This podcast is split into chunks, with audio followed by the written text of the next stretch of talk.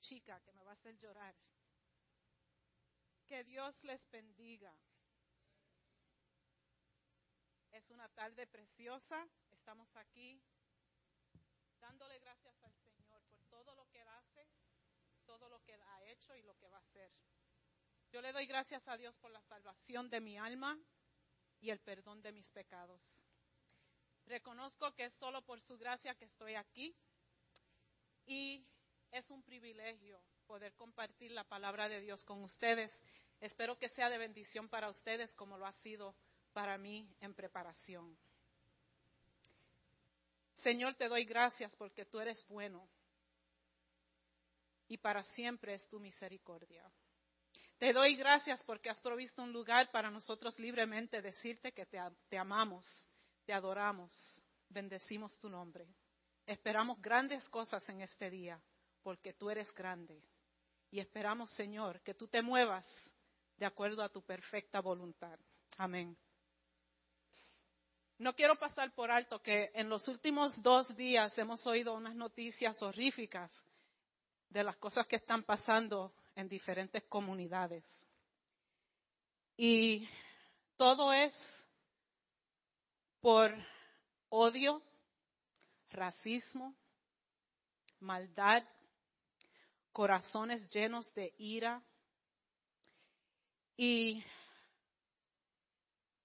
podemos ponernos tristes o preocupados, pero hermanos, esto que está pasando no le sorprende a Dios. Nada es sorpresa para Él. Él sigue siendo Dios. Nuestra nación y nuestros líderes tienen necesidad de Dios. Y solamente puedo pensar en Crónicas capítulo 7, versículo 14, que dice, si se humillare mi pueblo, sobre el cual mi nombre es invocado, y oraren y buscaren mi rostro, y se convirtieren de sus malos caminos, entonces yo oiré desde los cielos y perdonaré sus pecados y sanaré su tierra. La palabra de Dios es viva, es eficaz. Nuestra nación necesita sanidad. Y aquí cantamos que hay sanidad en Dios, hay libertad en Dios. Así que si nos preocupamos, nos sentimos un poco desconcertados por los acontecimientos de este fin de semana, pero sin entrar en detalles de lo que está pasando, no es nada nuevo. El odio y la maldad existen en esta tierra, pero también existen personas que creen en Dios y donde anda el pueblo de Dios hay paz, paz que sobrepuja todo entendimiento y por eso confiamos en Él. Bien, entonces entro en una pequeña anécdota para entrar en el tema de hoy. Era la historia de un jovencito, recién convertido, muy nervioso. Estaba tratando de predicar por primera vez y no lo hacía muy bien. Estaba nervioso, titubeaba, se confundía. Y de pronto sale alguien de, la audiencia y dice, Oiga, joven, usted en realidad no sabe predicar. Debe sentir vergüenza de estar aquí. Y él le dijo, sí, tiene razón usted. Efectivamente, tengo mucha vergüenza de mí, pero no tengo vergüenza de mi Dios. El tema de hoy es No me avergüenzo. Y seguimos la serie que ha estado predicando nuestros pastores en el libro de Romanos.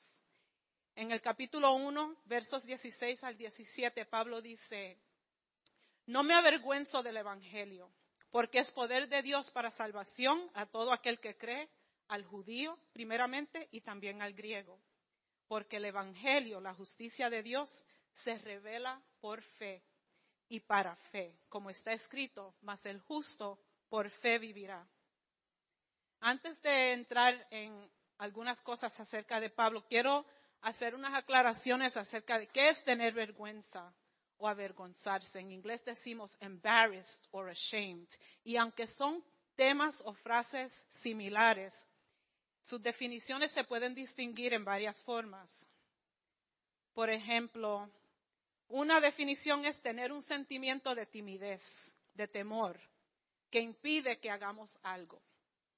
Por ejemplo, cuando se le pide predicar una tarde a la congregación. o cuando tiene que darle un mensaje a alguien que está en autoridad. O quizás tienes que llevar una queja a la administración de tu trabajo o de una agencia. O quizás tienes que hacer una presentación al frente de tus compañeros en la escuela. Muchas veces nuestra respuesta ahí es, ay, yo no puedo hacer eso, me da vergüenza, me da pena. No, no creo que lo pueda hacer.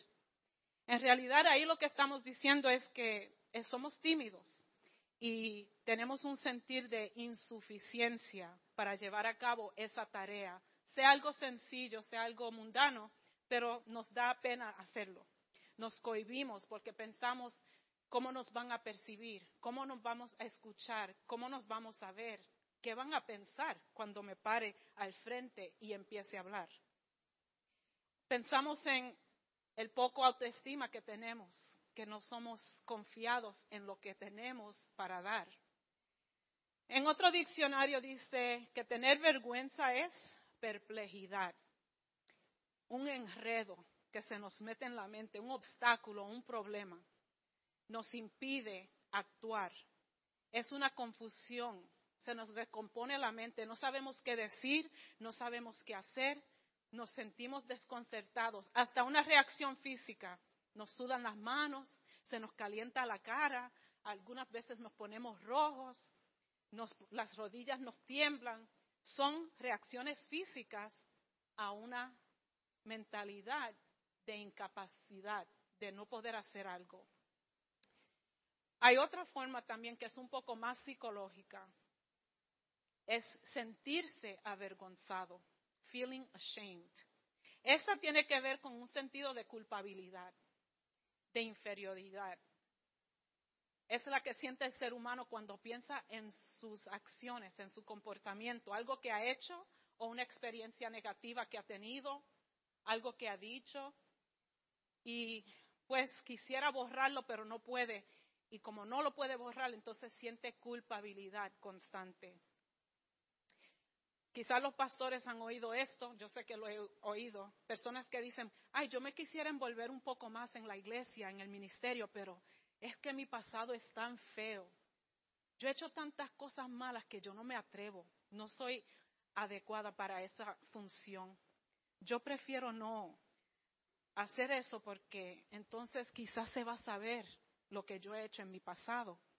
Y esa carga de culpabilidad en el cristiano le pesa, impide que se mueva hacia adelante con lo que Dios quiere hacer con uno. Además, es todo lo contrario a lo que nosotros profesamos acerca de nuestro Dios.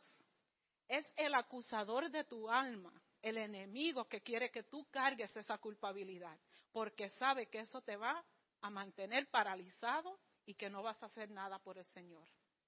Pero Dios en la palabra dice en Isaías 1.18, vengan ahora y razonemos, dice el Señor.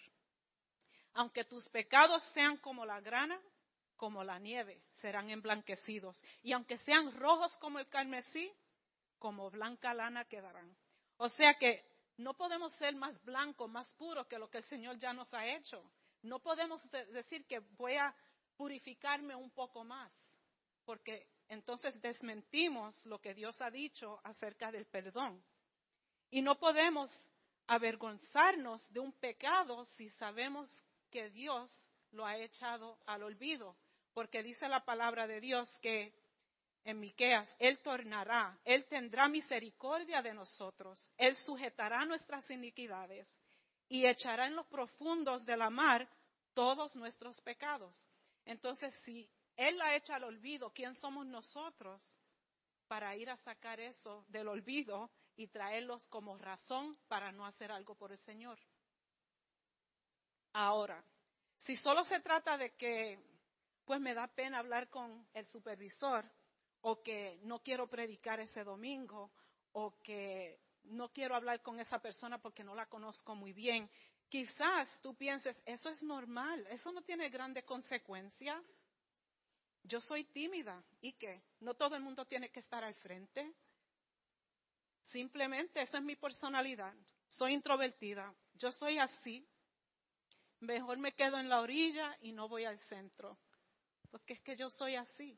Y quizás piensas, eso no es nada grande.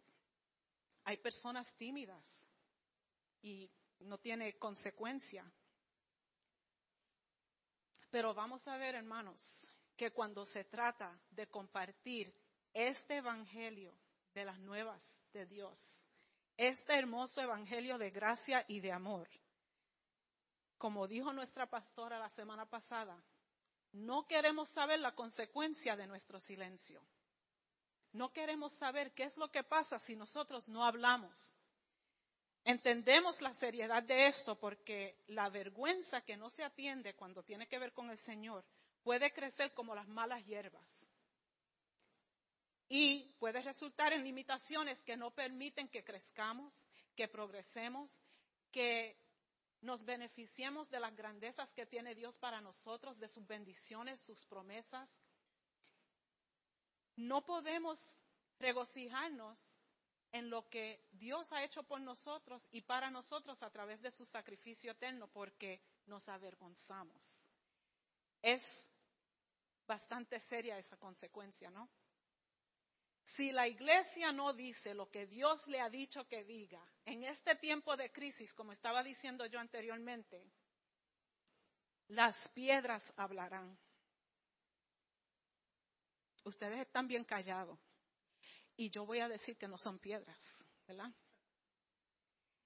Pero esta es mi regla. Si ustedes están bien calladitos, quiere decir que no entienden y yo voy a seguir hablando hasta que ustedes entiendan, ¿ok? Así que no, amén. Entendida, entendida. Hay alguien aquí.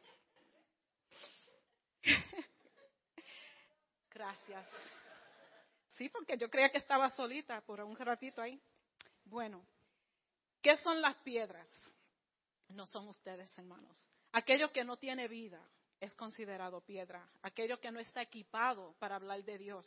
Aquello que no está preparado ni es capaz de hacerlo. En otras palabras, el mundo, el pensamiento secular, comenzará a examinar estas cosas espirituales y tratar de explicarlas por nosotros porque nosotros estamos avergonzados. Son ciegos espiritualmente, pueden ser inteligentes y cultos, pero ciegos espiritualmente que no pueden ver la vida ni el mundo a través de la revelación divina que Dios nos ha dado. Y ellos van a tratar de explicar lo que nosotros debemos de explicar porque tenemos la revelación de Dios.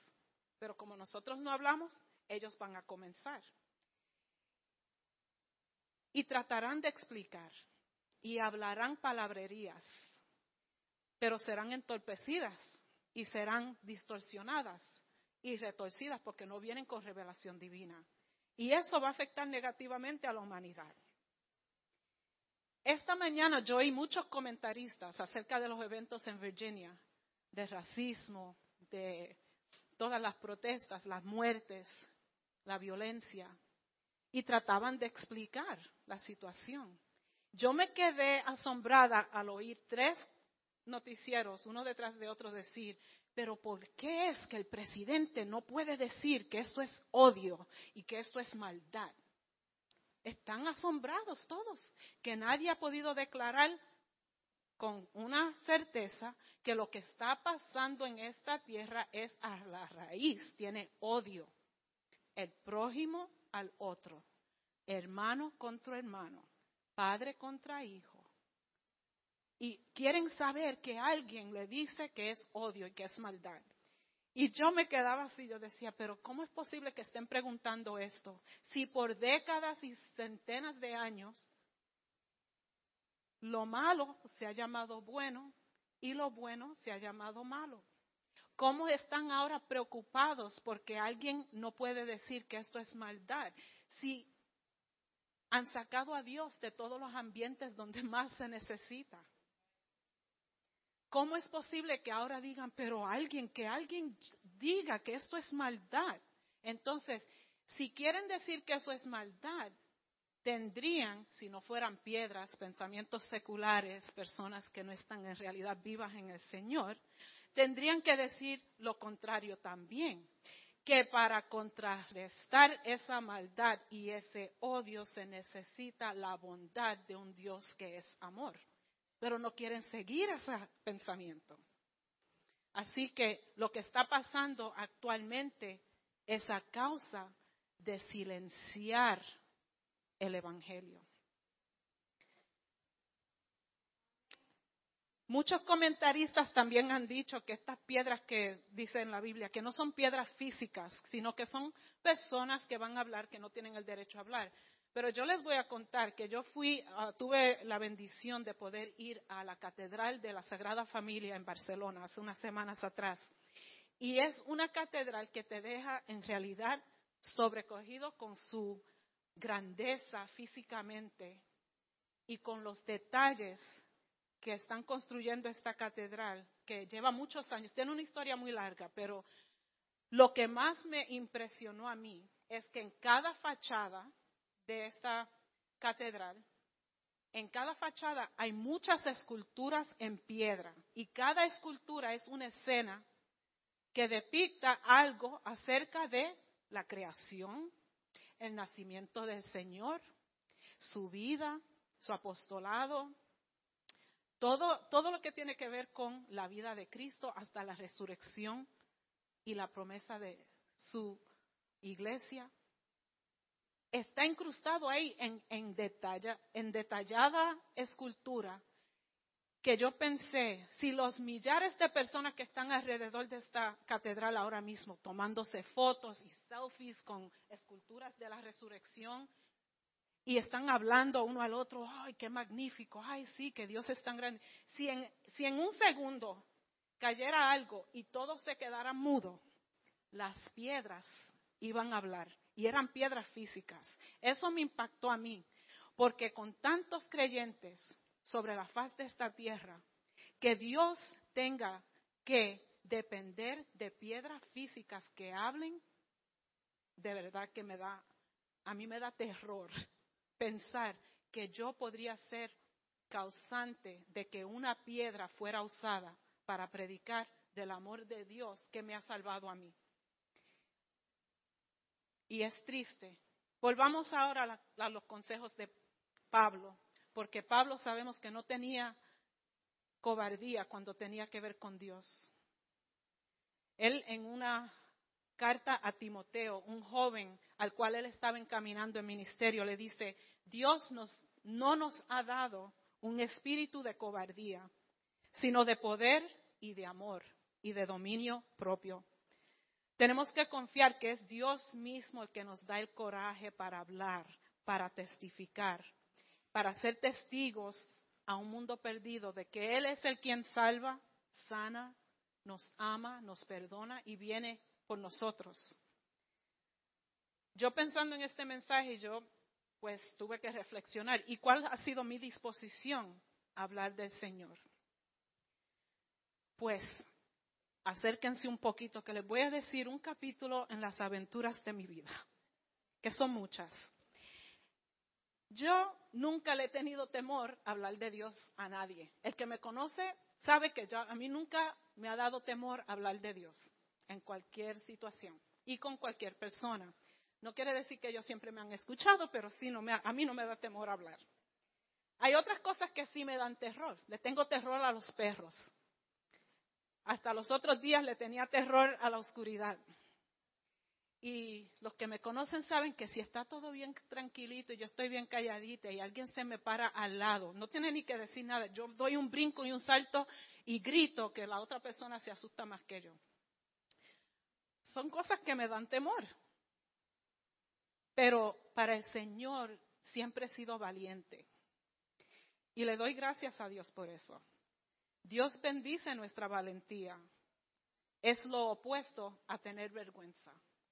Y a veces ese momento de ese momento de audacia viene en formas que no esperamos y viene cuando uno menos lo espera. Les cuento este testimonio. Hace como tres años atrás, era invierno, febrero, estaba la temperatura aquí bajo cero. Y yo iba para, ¿para dónde yo iba? ¿Quién sabe? A Puerto Rico, alguien lo dijo, porque yo siempre voy a Puerto Rico. Iba a Puerto Rico a estudiar y a hacer unos trabajos allá con la universidad, pero mi amiga me prestó la llave de su apartamento y me dijo, quédate ahí esa semana para que no tengas que preocuparte. Me voy con ropa de invierno porque está abajo cero y pienso cuando llegue allá me cambio una ropa más apropiada.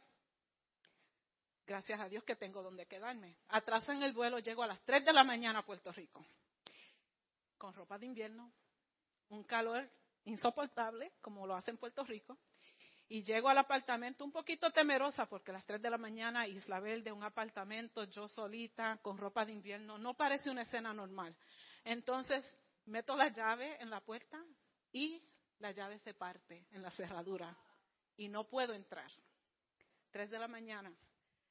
Estoy en Puerto Rico, no puedo llamar a nadie porque estamos en Puerto Rico, la gente es histérica, emocional, exagerada. Si llamo a alguien van a decir quién se murió porque las llamadas a las 3 de la mañana nunca son buenas noticias.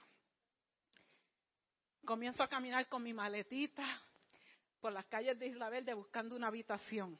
Voy al primer hotel, no hay habitación. Al segundo hotel, no hay habitación. Tercer hotel, no hay habitación. En el otro hay, pero le triplicaron el costo porque es día de fiesta y se quieren aprovechar de la necesidad de una pobre muchacha que viene buscando una habitación. Digo, no, entonces comienzo a caminar otra vez donde está el apartamento, que hay otro hotel donde yo más o menos me siento más cómoda y digo, bueno, voy allí, por lo menos estoy cerca del hotel y si no hay nada, pues me siento allí a esperar.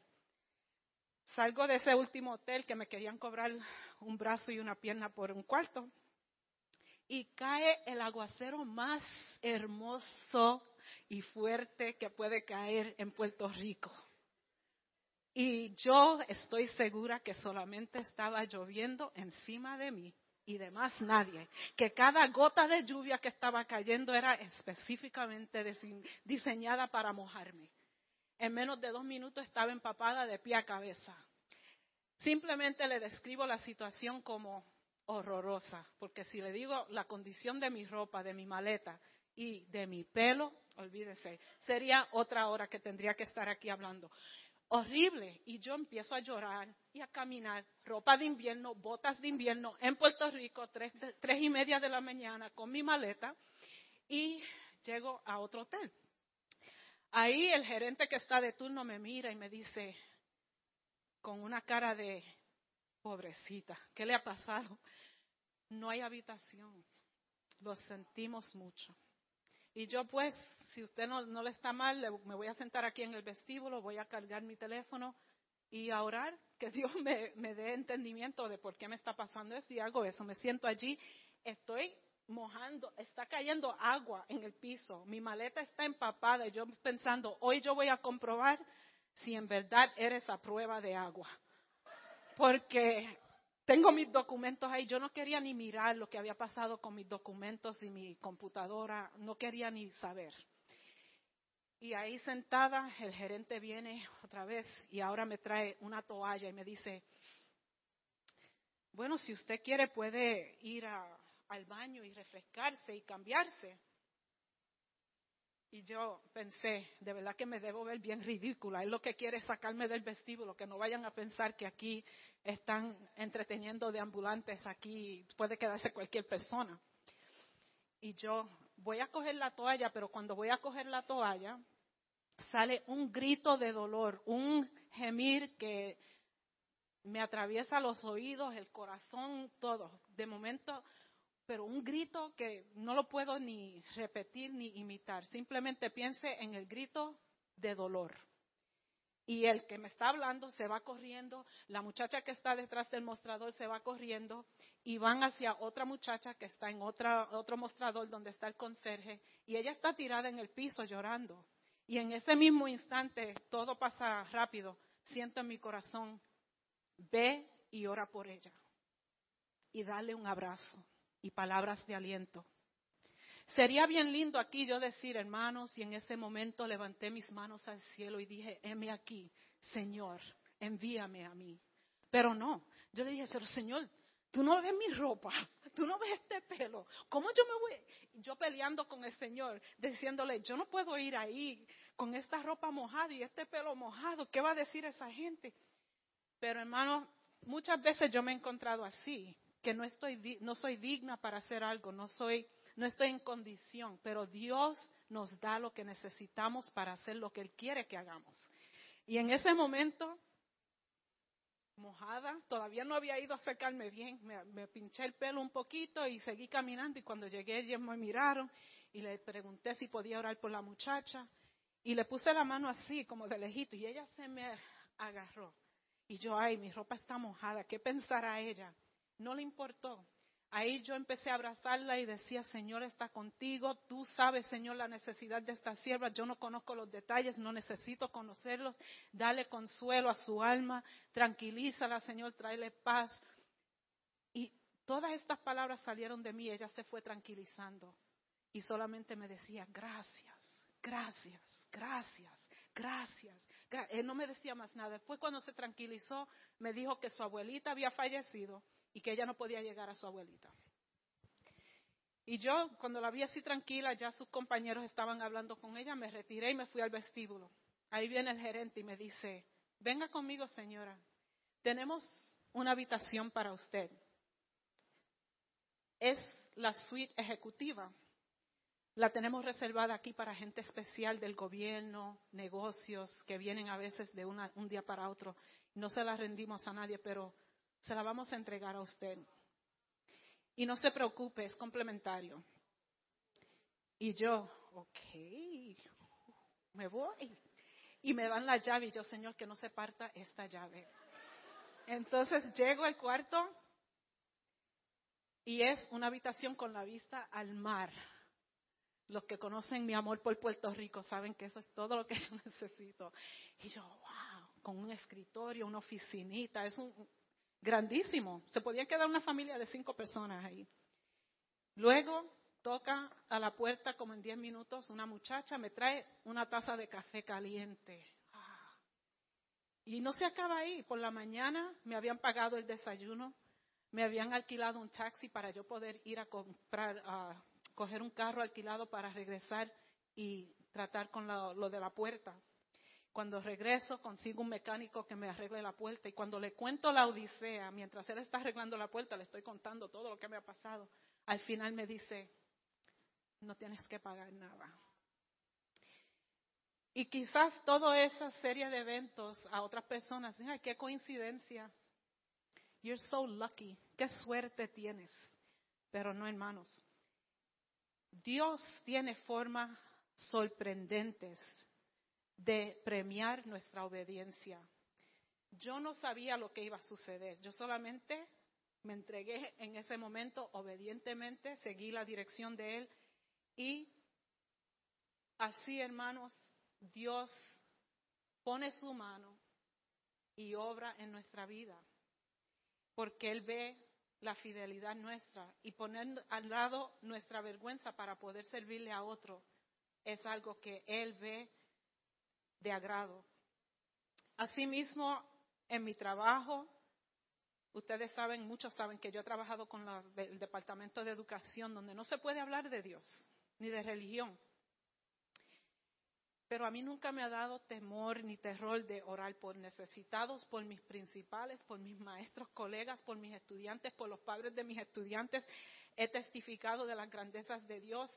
He tocado las manos de personas enfermas y he dicho, Señor, sánalos en tu nombre. Y nunca me ha pasado nada, bueno, que yo sepa. Pues, quizás hablaron de mí de alguna forma, pero nunca me ha limitado. Aún la semana pasada me llama una muchacha que trabajó conmigo muchos años y me dice, ahora que ya no trabajamos juntos, que puedo hablar de Dios contigo libremente, ¿puedes orar por mí? y por mi esposo que tiene cáncer. Y yo oré por ella y por su familia. Pero qué curioso que tantos años trabajando juntas y nunca se había acercado a mí, como la historia de Alice con su compañera de escuela, cuatro años y no se sabía que eran cristianas, porque nos da vergüenza, porque nos han silenciado. Y triste porque en realidad el mensaje nuestro es el más poderoso y es el que puede resolver las polémicas más grandes que tiene este mundo. El ejemplo de Pablo, no, a él no le dio vergüenza y tenía excusas válidas para tener vergüenza. Era cristiano en tiempos de gran odio. Era rechazado en Jerusalén por sus creencias en Cristo. Tuvo que huir en secreto de Damasco. Soportó azotes, torturas, cárcel. Estuvo al borde de la muerte en incontables ocasiones. Fue apedreado, noches sin dormir, noches sin comer, sufrió frío y desnudez. Yo miro esa lista y yo digo, yo no he pasado ni, ni la mitad de la mitad de esa lista. Pero Pablo había sido una fuerza formidable antes de conocer a Dios también. Él se llamaba Saulo de Tarso y él pasó muchos años estudiando las escrituras hebreas. Y cuando él se enteró que los judíos estaban anunciando que Jesús era el Mesías, él se indignó porque eso estaba en contra de lo que él había aprendido.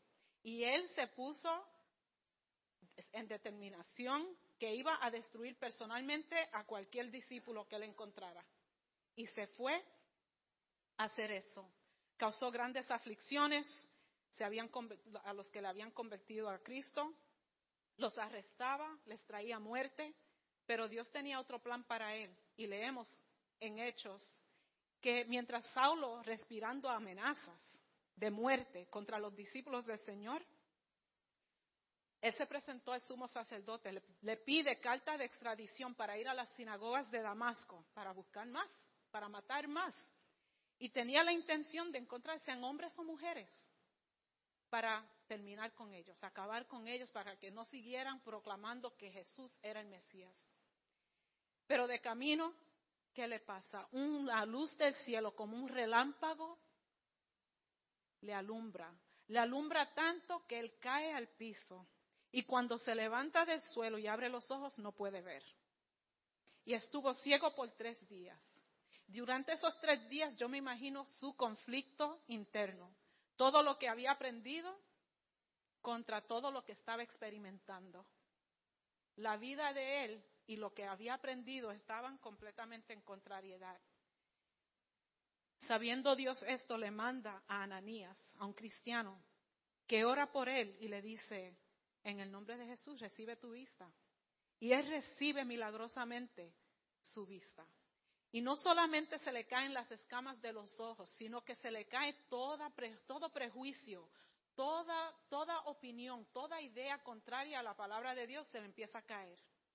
Y ahí empieza una vida completamente nueva. Ha sido transformada a una vida de libertad extraordinaria.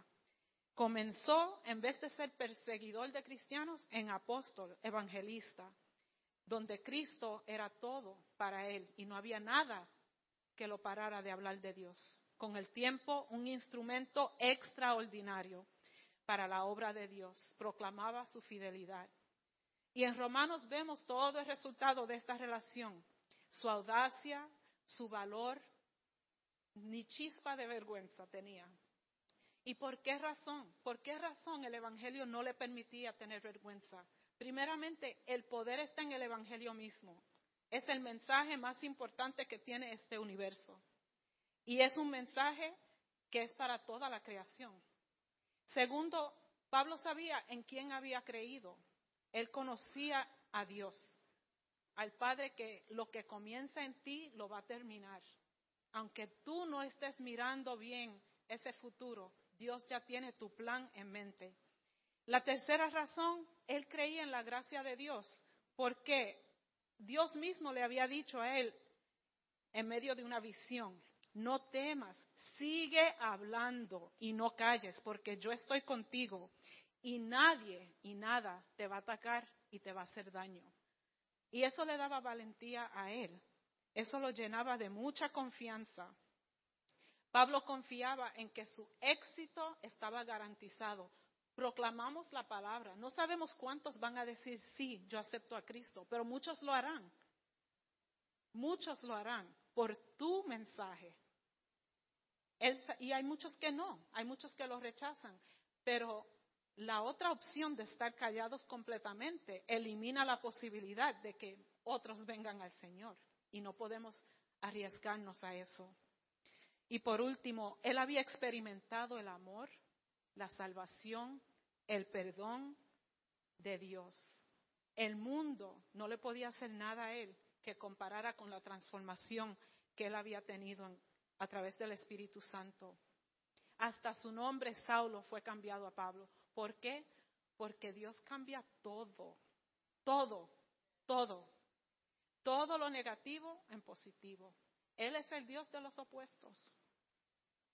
Trae sol en medio de tu tiniebla. Torna tu lamento en llanto. Lo que donde no hay posibilidad, él hace posible. Donde no hay provisión, él provee. Él cancela todo lo que este mundo piensa que puede decirte a ti, que tú eres. Y esa insuficiencia, esos sentimientos de culpabilidad son borrados por la sangre de Cristo que es eficaz aún hoy. Ahora pensamos en nosotros mismos, porque es bonito hablar de Pablo y es interesante escuchar la historia de lo que me pasó en Puerto Rico. Pero ninguna de esas dos cosas pueden hacer nada por ti si tú no haces una decisión de cómo vas a cambiar o cómo vas a continuar en tu vida con el Señor. Así que te pido que reflexiones conmigo en este momento, porque tenemos una responsabilidad cuando escuchamos la palabra de Dios. La palabra de Dios es vida y es poder. No es lo mismo que mirar un programa en televisión que lo podemos cambiar cuando hay un anuncio y apagarlo y seguir caminando y nunca jamás hablar de ese programa. Cuando oímos la palabra de Dios siempre hay una responsabilidad al final. Ahora que sé esto, ¿y qué? ¿Qué pasa? ¿Qué es diferente? ¿O qué me ha confirmado esto? ¿Qué me ha añadido a mi vida? Entonces reflexionen en las respuestas suyas a estas preguntas, que yo me las hice cuando estaba haciendo esta preparación. ¿Has creído en realidad en tu corazón que el mensaje de amor y de gracia es verdad? ¿Has creído eso? ¿O es un cuento de hadas? ¿Has recibido la salvación y el perdón que Dios te ha brindado a través de su Hijo amado? ¿Has recibido en realidad esa salvación y ese perdón o sigues lamentándote de tu vida de pecado y sigues poniéndote en situaciones donde eres insuficiente? ¿Cómo ha transformado Dios tu vida? ¿Qué ha cambiado en ti? ¿O le sigues diciendo, bueno, Dios sabe cómo yo soy, yo soy así, yo no voy a cambiar, a mí no me cambia nadie. O has sido transformado, que la gente alrededor tuya dicen, algo es diferente en ti, tú no eres como los demás, tienes algo, no sé qué es, no sé cómo se llama, pero es algo que me atrae a ti. Cuando tú sonríes es diferente. Cuando tú me miras es diferente. ¿Qué es lo que tú tienes y qué confirmación tienes en tu vida de que otros también lo ven? ¿Y qué tienes para compartir con los demás? El mundo alrededor se pierde. Necesitas una señal, necesitas un relámpago como Pablo. Necesitas una llave partida en una puerta a las 3 de la mañana o un aguacero a las 4 de la mañana, o un gemir que no puedas entender. ¿Qué es lo que yo no necesito nada de esas cosas, no las necesito, pero me pasan y desafortunadamente me pasan muchas veces. ¿Quieres algo extraordinario? ¿Qué más extraordinario que la muerte y la resurrección del Señor? ¿Qué más quieres? Que Él dio su vida por ti. Si tú deseas tener ese mismo coraje, atrévete, atrévete a venir aquí conmigo y orar. Tienes confianza, tienes esa, ese valor de poder decir, yo no me avergüenzo del Evangelio. El primer paso sería ponerte de pie y decir, yo no me avergüenzo del Evangelio. Yo sé que yo he creído en Dios y Él me ha salvado y ponernos, ponernos de pie es entre nosotros los hermanos no necesita mucho coraje, porque todos sabemos de lo que estamos hablando. Pero es el primer paso cuando tenemos ese coraje de ponernos en pie y decir, yo no me avergüenzo del Evangelio, ya yo estoy de pie. Ellos están de pie porque quieren que ya yo termine, pero no, no estoy así. Pero ellos están de pie y cantan con mucho, mucha confianza.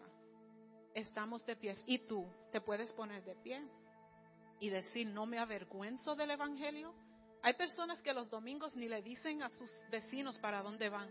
¿Para dónde vas? Te veo que todos los domingos te ves tan bien que va, ay, yo voy, voy, a visitar a mi familia, voy a estar con mis amistades hoy, pero no dicen voy a la casa de Dios a rendirle gloria y honra al que me ha salvado y que me ha perdonado. Tenemos que tener esa confianza. Y es el primer paso, ponernos de pie. ¿Y quién se atreve a venir aquí al frente y orar conmigo, a pedirle a Dios que nos dé más coraje, más valentía, más amor por su palabra, que nos dé experiencias en tiempo y fuera de tiempo, que su Espíritu Santo nos unja, que nos dé palabra, nos dé ideas, nos dé ojos para ver necesidades que quizás no pensábamos ver y palabras para orar por aquel necesitado. Somos testigos de amor, de salvación, de perdón y de la gracia infinita de nuestro Dios. Y tomemos un minuto ahora para decirle gracias Señor por ese valor. Gracias. No por lo que tú vas a hacer en un futuro lejano. Hoy mismo, la persona que está a tu lado vio que tú te pusiste de pie y se animó y se paró contigo. Ya has sido testigo. Eso es algo grande. Diste un paso al frente y otros te vieron y también se animaron y pasaron al frente. ¿Qué vas a hacer hoy en tu casa, en tu familia, mañana en tu trabajo, en la escuela, en tu comunidad, en tu vecindario? ¿Qué es lo que va a decirle a otros? Que tú no te avergüenzas del Evangelio, porque es poder para salvación. Ustedes están aquí, yo oro por ustedes, que Dios los siga bendiciendo y oro por mí y pido que sigan orando por mí, que Dios me siga dando estas experiencias no que me moje empapada a las 4 de la mañana, no. Pero que sí, que me mantenga sensible a la necesidad del otro. Que yo pueda estar presente y nunca perder la oportunidad de decir que Dios es amor. Que Dios les bendiga. Voy a pedir a la hermana Alex que pase y que ore. Manténganse ahí. Si quieren pasar al frente, seguimos orando los unos por los otros. Que Dios les bendiga. Aleluya. Padre, venimos ante ti en esta tarde, primeramente dándote gracias, Señor. Dándote gracias porque tú nos da oportunidad de poder hablar de quién tú eres. Te damos gracias porque tú nos usas a nosotros, Señor, para poder alcanzar a aquellos, Señor, que no te conocen, Señor. Señor, en esta tarde te pedimos, Señor, que tú nos ayude a ser testigos tuyos, Señor. Que tú nos des fuerza, nos des palabras, poder hablar a un mundo que no te conoce. Te pedimos, Señor, que tú nos uses como instrumentos tuyos, Señor, para alcanzar a aquellos que necesitan sentir tu amor, que necesitan saber que tú eres el Dios que salva, que sana, que restaura, Señor. Te pedimos, Señor, que tú nos des palabras para hablar. Te pedimos, Señor, que tú nos pongas en situaciones que tenemos que proclamar quién tú eres, Señor.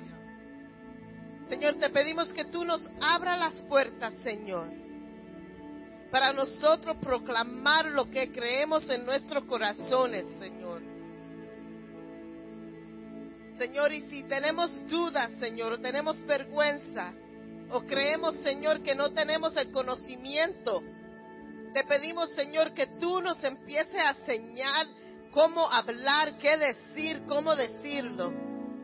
Que nos dé una hambre por tu palabra, por tu escritura, Señor. Te pedimos, Padre, que tú, Señor, nos dé fuerza, Señor que la vergüenza se vaya de nuestros medios, Señor, y que podamos hablar de quién tú eres, sabiendo, Señor, que tú eres el que va a responder por nosotros, Señor. Y te alabamos y glorificamos tu nombre. Y te pedimos esto sabiendo que tú vas a hacer lo que te pedimos, Señor. Nos paramos en tus promesas. Que tú dices, si nosotros te pedimos algo, tú vas a contestarlo. Y nos paramos en esa confianza, que si andamos en tu voluntad y pedimos acuerdo de tu voluntad, tú vas a contestar nuestras peticiones, Padre. Aleluya.